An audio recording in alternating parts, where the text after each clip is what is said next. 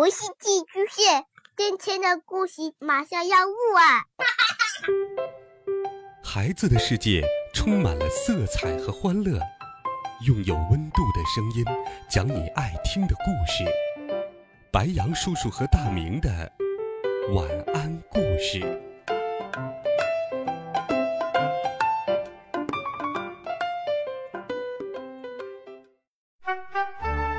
小朋友们、同学们，大家好。欢迎收听白羊叔叔讲故事，我们继续来听第十七集。施瓦辛格一句话不说，把我身上的口袋翻了个遍，然后又在我身上搜了一遍。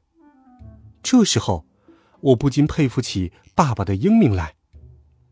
不过，他怎么会知道机器人要搜我的口袋呢？难道？他又有了未卜先知的能力了。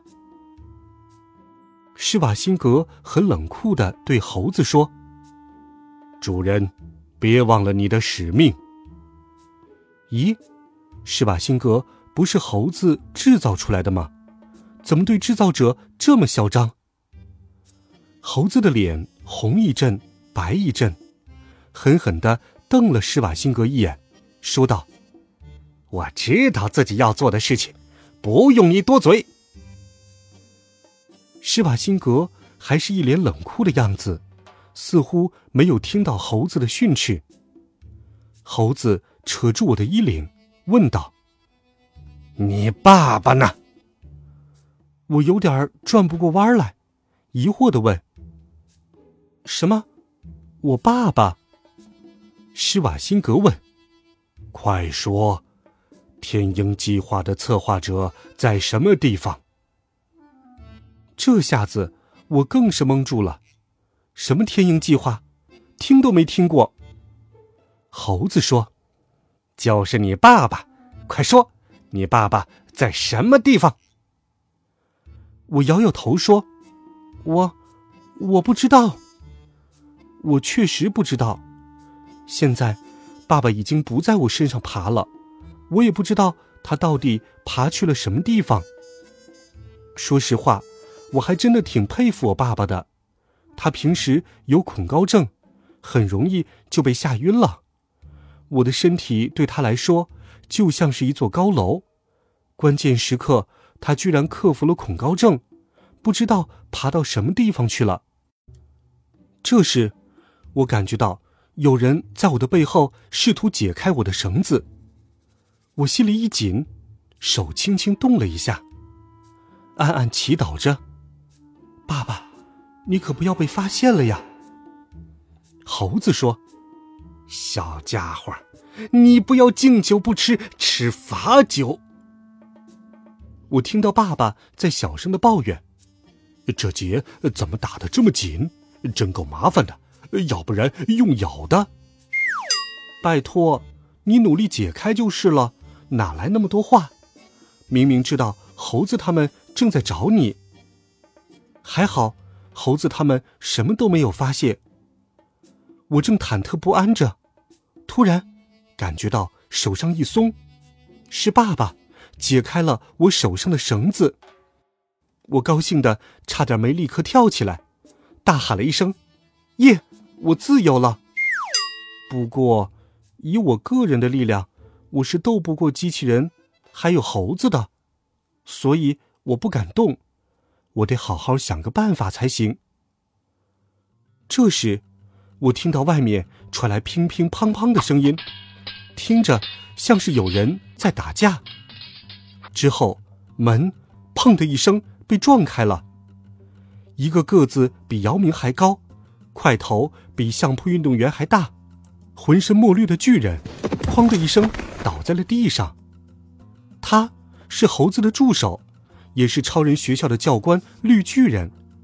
他庞大的身躯是如此的沉重，倒下之后，我感觉到地板好像都震颤了好几下。是谁把这么一个庞然大物打倒了呢？随之，一个娇小的身影，蜻蜓点水一般踩着绿巨人的身体，飞快的闪了进来。是陈静一！天哪，是陈静一把绿巨人给打倒了。她那么小一个女孩，竟然能把绿巨人给打倒了，真是太神奇了。他是来找我的吗？他到底是好人还是坏人呢？我误以为是英雄的施瓦辛格，居然是猴子的手下。也许陈静一才是好人。不过也说不定。江湖上不是有句话叫做“黑吃黑”吗？也许他们都是坏人，只不过为了争夺我，互相打了起来。哈哈，没想到我也竟然成了香饽饽。这么重要。这时，施瓦辛格又掏出了他那把酷毙了的加特林 M 幺三四机枪。我刚想提醒陈静一当心点儿，说时迟，那时快，只见陈静一快速的冲了上来，抓住了施瓦辛格的手腕，将机枪枪管往上一掰，砰砰砰，机枪射出的像土豆一样大的子弹，全都打到了屋顶上去。屋顶上掉下来大块大块的石头，其中一块石头朝我的头上砸了过来，我再也掩饰不下去了，迅速将爸爸抓在手心里，跳到了一边。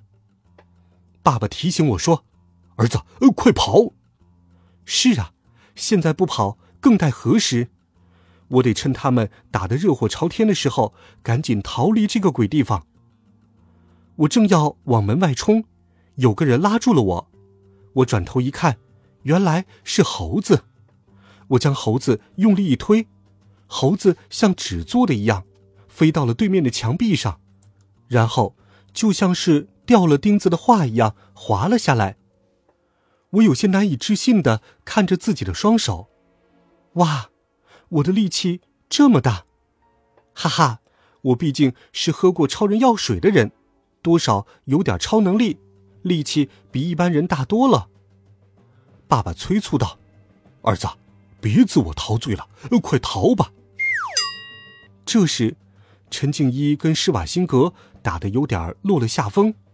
我忽然间觉得这么走了很不地道，毕竟人家是来救我的，而且现在的我力气这么大，我还是帮帮他好了。我将爸爸装在另外一个没有洞的口袋里面。就冲了回去，在施瓦辛格的身后狠狠的捶了他几下。天哪，这个机器人是用什么做的？我的手都快断掉了，他好像一点事儿都没有。施瓦辛格转过身来看了我一眼，幸好他忙于对付陈静一，分不开身来对付我。陈静一大叫：“你还不快跑，在这里添什么乱？”喂，你在说什么呀？我是来帮你的耶，真是好心没好报。爸爸大叫：“你又帮不上什么忙，你最好的帮助就是赶快逃掉。”有道理，我还是赶快逃走吧。于是我飞快的朝外面冲去。当我冲出门外时，我听到屋子里传来了砰砰砰一阵枪响。我一边跑一边想：难道？施瓦辛格又开枪了，这回不知道陈静一会不会受伤。我要不要回去看看？不过我回去也没用啊，我根本就不是他的对手。我正担心着呢，一个人影飞快的从我身边冲了过去，对我喊道：“快过去，快走！”居然是陈静一。难道是陈静一放倒了施瓦辛格？这也太酷了吧！我冲出猴子的基地时，发现这是一幢看起来很不起眼的双层小楼，楼下停着一辆悍马越野车。陈静一冲了过去，猛力拉开车门，坐到了驾驶座位上，探出头来对我喊道：“快点！杀人机器只是暂时失去功能，它很快就会复原的。”他说的杀人机器，毫无疑问指的是施瓦辛格。看来他和电影里一样，是打不死的。我一下子跑得比兔子还快，拉开车门，坐到了副驾驶的位置上。我有点担心的问：“你会开车吗？”陈静一什么都不说，发动车子，猛踩油门，车子像子弹一样冲了出去。施瓦辛格在后面紧追不舍，车子开到了一座山前。山上山路崎岖，幸好我系上了安全带，要不然早就飞出去了。开到了山顶，陈静一将车停了下来。我发现，前面居然没有路了，风吹过来，咸咸的。我们居然被逼到了海边的悬崖上。我说。这可怎么办？要不然，我们投降吧。陈静一看了我一眼，使劲儿踩了一下油门，车子就飞了出去。这时，我看到土豆大的子弹从我们身旁飞过，我们落进了海里，水花溅起的声音响极了。完了完了，我们被困在车子里面，这下子死定了。好了，孩子们，这集好听的故事，白羊叔叔就给你讲到这里。如果你喜欢白羊叔叔讲故事，也可以把它分享给更多的好朋友。温暖讲述，为爱发声。每天，白羊叔叔都会用好听的故事与你相伴。孩子们，明天见，晚安，好梦。